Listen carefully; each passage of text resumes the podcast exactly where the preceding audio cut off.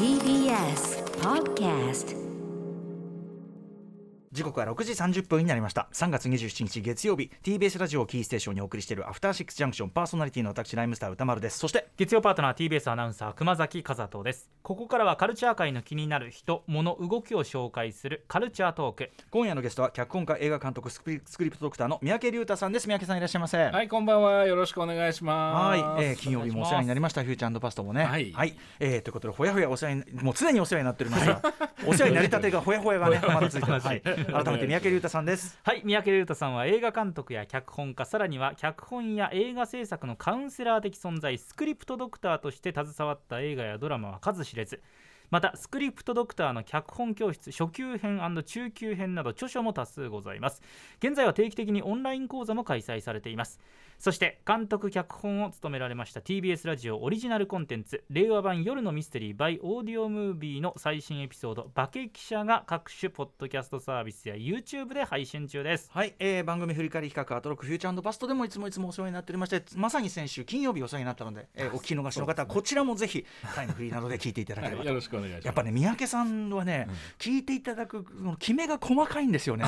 そうですうんアフターシックスジャンクションの。解像度高杉新作きめ細かいもはやね。ここにいたっていう、そうちょ高杉そう。ちょちょっとしたねやっぱね構成作家古川さんのちょっとした受け答えの古川香美、こういうところ拾いがね 半端ない、それを聞いてやっぱ俺と山さんあるー言うって古ね。そうそうそうそう。う。そうそうそうちょっとこのあたりもねあのフューチャーパストはそれでまた独自のねあの楽しみがさらに倍増しますぜから聞いてください。ということで今夜は、えーその時も少し話題にしましたが三宅さんが監督脚本を務められた令和版夜のミステリー最新作についてお話を伺います。はい、よろしくお願いします。生放送でお送りしています。TBS ラジオアフターシックスジャンクションこの時間はカルチャートークをお送りしています今夜のゲストは脚本家映画監督スクリプトドクターの三宅龍太さんです。引き続きよろしくお願いします、はい、よろしくお願いします。今夜は、えー最新エピソード「化け記者」が配信されたばかり。三宅さんが監督脚本を務められた令和版夜のミステリー by オーディオムービーについてお話を伺います。改めてちょっと久しぶりにねこの話題出しますんでね。そうですね。はい。えー令和版夜のミステリー by オーディオムービーとは何なのか概要をまずは説明あの解説を三宅さんからお願いします。はいえっと、オーディオムービーというシリーズがはいあるんですよね。まあ、いろんなタイプのドラマ作品をあの音声ドラマとして作ってるわけですね。でその、まあ、シリーズが始まった中で、まあ、あの橋本牽引者、えー ややこしいか。ちょっと分かりやすく言います。元プロデューサー元プロデューサーの橋本さんえーがですね、あの三宅さんになんか怖いのをやってほしいっていうふうに、うんうんそういうふうにオファーしていただいたのが最初三宅さんはねあの、はい。怖いのをいっぱい怖いの怖いのいっぱい映像においてもね怖いのいっぱいやってますから。そうですね、はい。怖いやつつを一つってこ昔とだったんです昔島けど尾さんが三宅さん嫌いって言ったぐらい怖い怖いのやってましたからね、はい。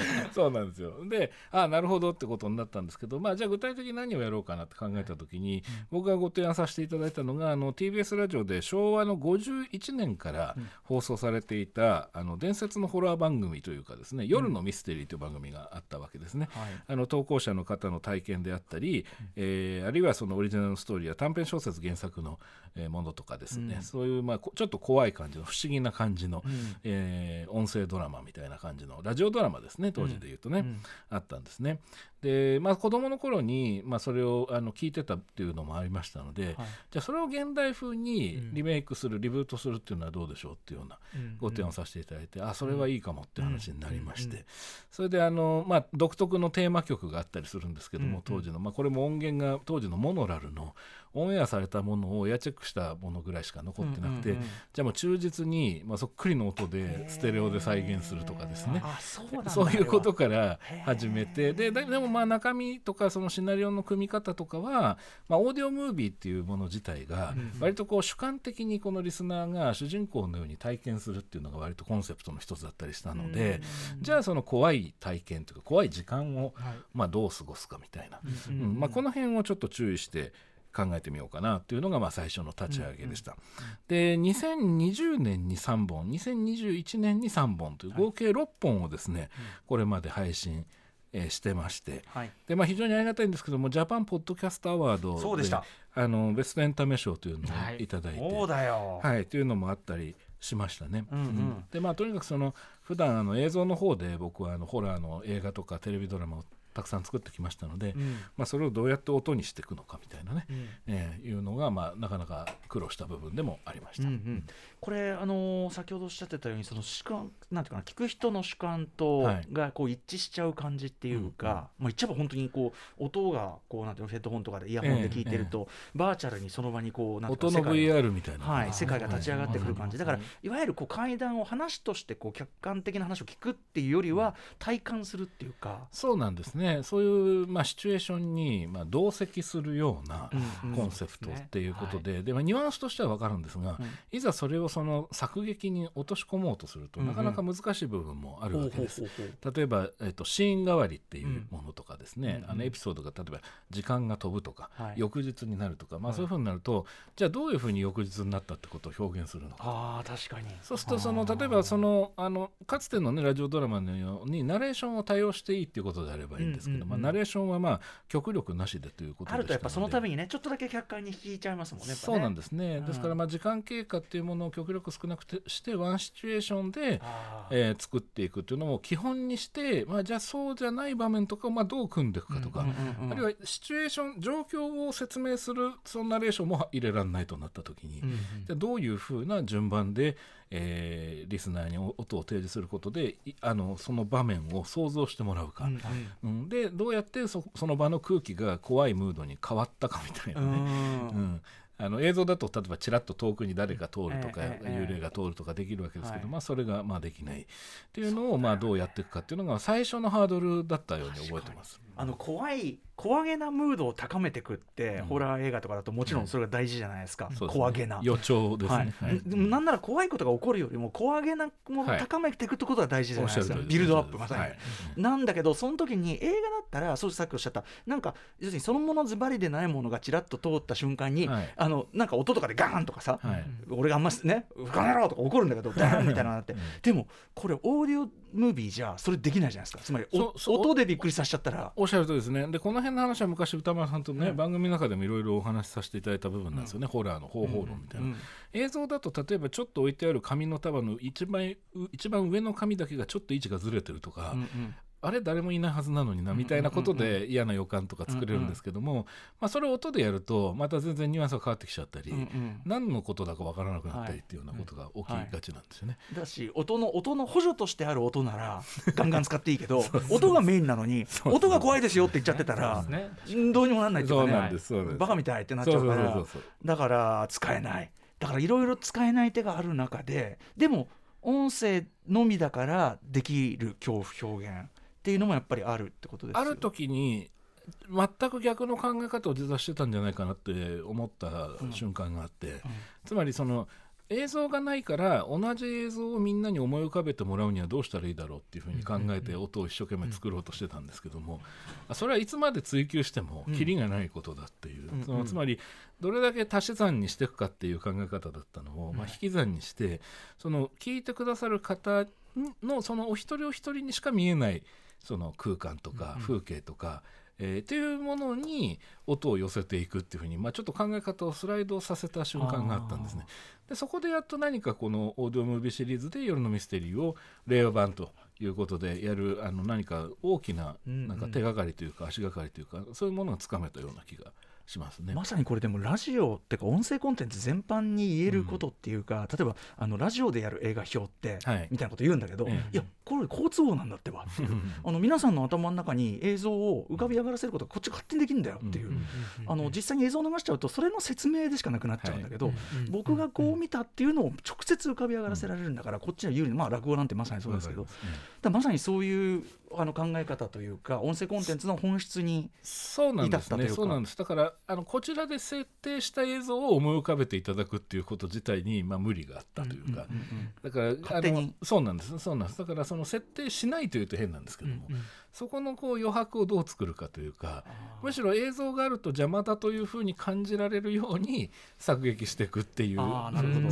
そこがあのな何かがつかめた瞬間だったような気はします。はい。あ。と当然ねその昔の夜のミステリー時代モノラル時代と違うステレオもっと言えば5.1チャンネルとかそういうそうですね。あの場所もはいええ。ね。立体感距離感。位相がそうで表現ですきるね。いわゆる定位ってやつですけども、うんうんまあ、その辺はあのすごく丁寧にこだわって作ってるシリーズではありますね。うん。さてそんな中ですね、まあ、ぜひ過去の6作ねはい。賞も取った作品ですから、い。ぜひ堪能していただきたいんですがそこから先に、まあ、結構間を空けて登場した最新作、ね。第7作目化け記者についてここからお話を伺いたいと思います、はい。まず一応あらすじこれちょっとねネタバレがあれなんですけどね、ん。どこまで言っていいんだ、えーあらすじお願いします。簡単なあらすじご紹介。黒田君のあらすじをいくばこれチキンレースがかかってるからねこれ。ね ネタバラにならないように。義理の曽祖父の葬儀に立ち会うべく東北の田舎町を訪れていた七海は帰りの車中で夫から奇妙な逸話を聞かされるこの地にはかつて化け記者と呼ばれる蒸気機関車の姿形をした妖怪が頻繁に姿を現していたという半信半疑の七海だったが突如どこからかかすかな汽笛が聞こえてくる。案内役はシリーズおなじみの神野直隆さん。出演は早川文江さん。浜川さんあごめんなさい。浜川文江さん。小田敦さん。鈴木志保さん。声音は丸橋亮介さん。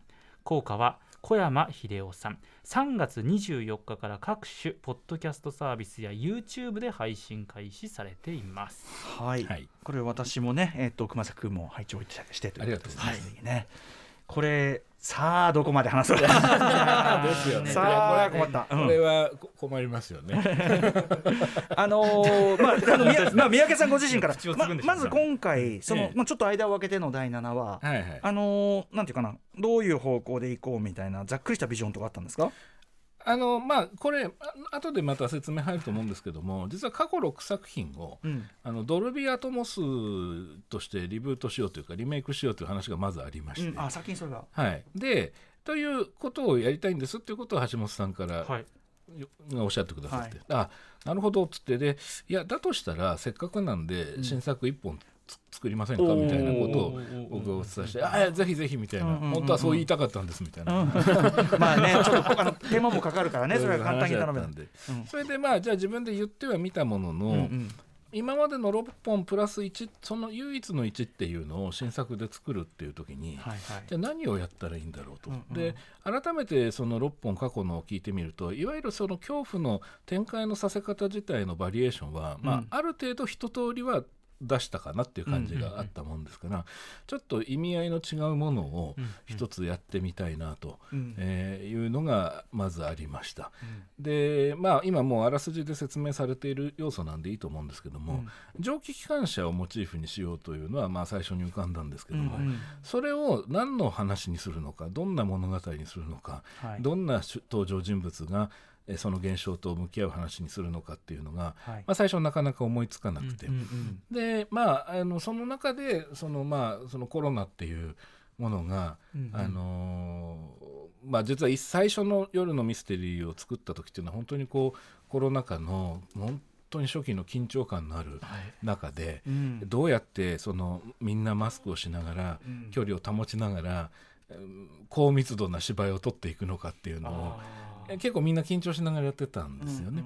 うんでそこからまあ時間が経ってもちろん完全に解決したわけではないんですけれども、うん。うんまあ、なんとなくそんなこともありましたっていうような空気になってくる中で、なんかこうこういう感情になった人もいるんじゃないかこういう経験をした人もいるんじゃないかっていう、まあ、あらすじに入る部分なんでちょっと伏せますけどもあのそういう人物像というかあの人間関係がふっと見えてきたんです。でそれはやっぱり僕のその妻のあの父がまあ亡くなったりとかっていうこともあったりして、まあ、そういったような時期的なものもありまして何かそこでこうふわふわふわっとこうリンクができてって、あの一気にか書いたっていう感じでしたね脚本を。うんそれでまあやっぱりそのオーディオムービーというふうにまあ名がついている中で本当にこう恐怖の瞬間だけを表現する。まあそれはそれで意味があると思うんですけども、だけではない何かそのムービーとついてる以上、あのドラマというかですねあの、まあ、何か違う感情をまた喚起できるんじゃないか。もう少しその夜のミステリーっていうのは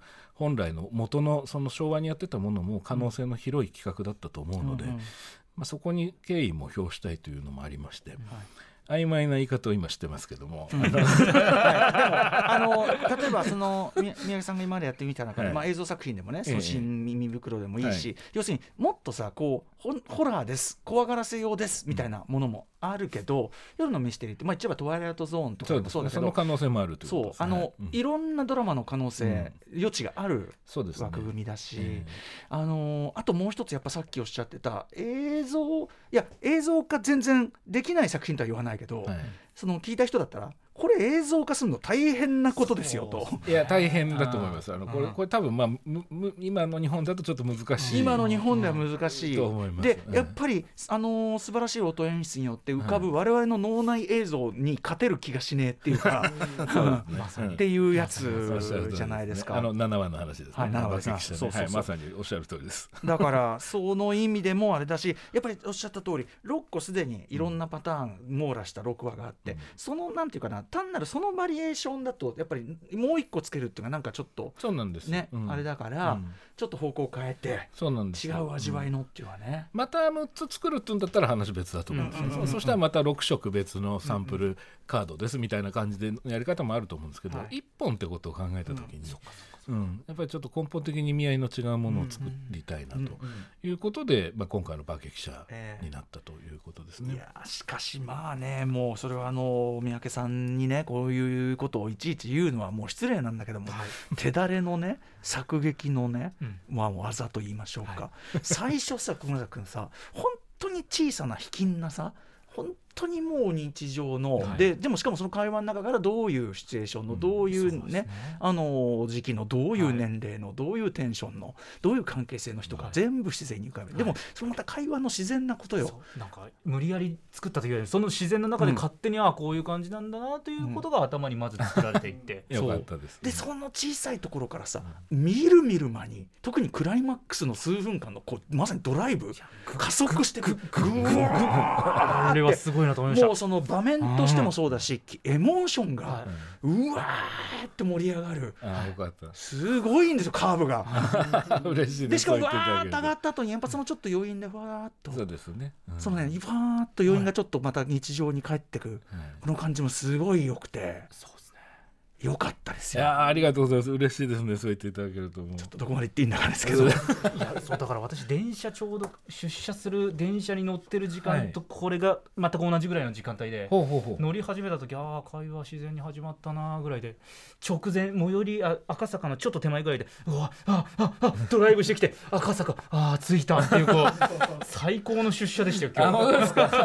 よかった。日ちょうどいい感じえーあイヤホンでね聞いてくださったってことですよね。でもやっぱりこれ、まあちょっとまあそのネタバレを完全に避けながら言いますが今回の化け記者、はい。まあクライマックスわーっとこうなかなか大掛かりなええええ。アクションと言ってそいういんでしょうか。ですね。映像でやると大変なことになりなそうだけど、これってやっぱりその音の作り方とか、はい。つっても大変だったねつまりその移動感であるとか。そうですね。あのなので、まあ、長年一緒に組んでいる、まあ、夜ミスももちろん一緒にやらせてもらってるその、ま、西音の丸橋さんそれから効果の小山さん、まあ、効果の小山さんにとってはもう新耳の頃からの、うん。もう20年近い付き合いなんですけども、うんうんあのまあ、う腕が鳴るぜという感じでしたね、うん2人とも、脚本読んで、おーおーみたいな感じで、挑戦されたみたいな感じをね、受けたと思うんですけど、まあ、それにもむちゃくちゃ答えてくれましたし、はい。あと、あのなんでしょう。非常にこう細かく僕も今回結構指示してた部分もありましたけども、あのそりゃそうだよなっていう感じで返してきてくれて、で逆に言うと僕より先回りして、あの考えて出してきてくれた部分もありましたし、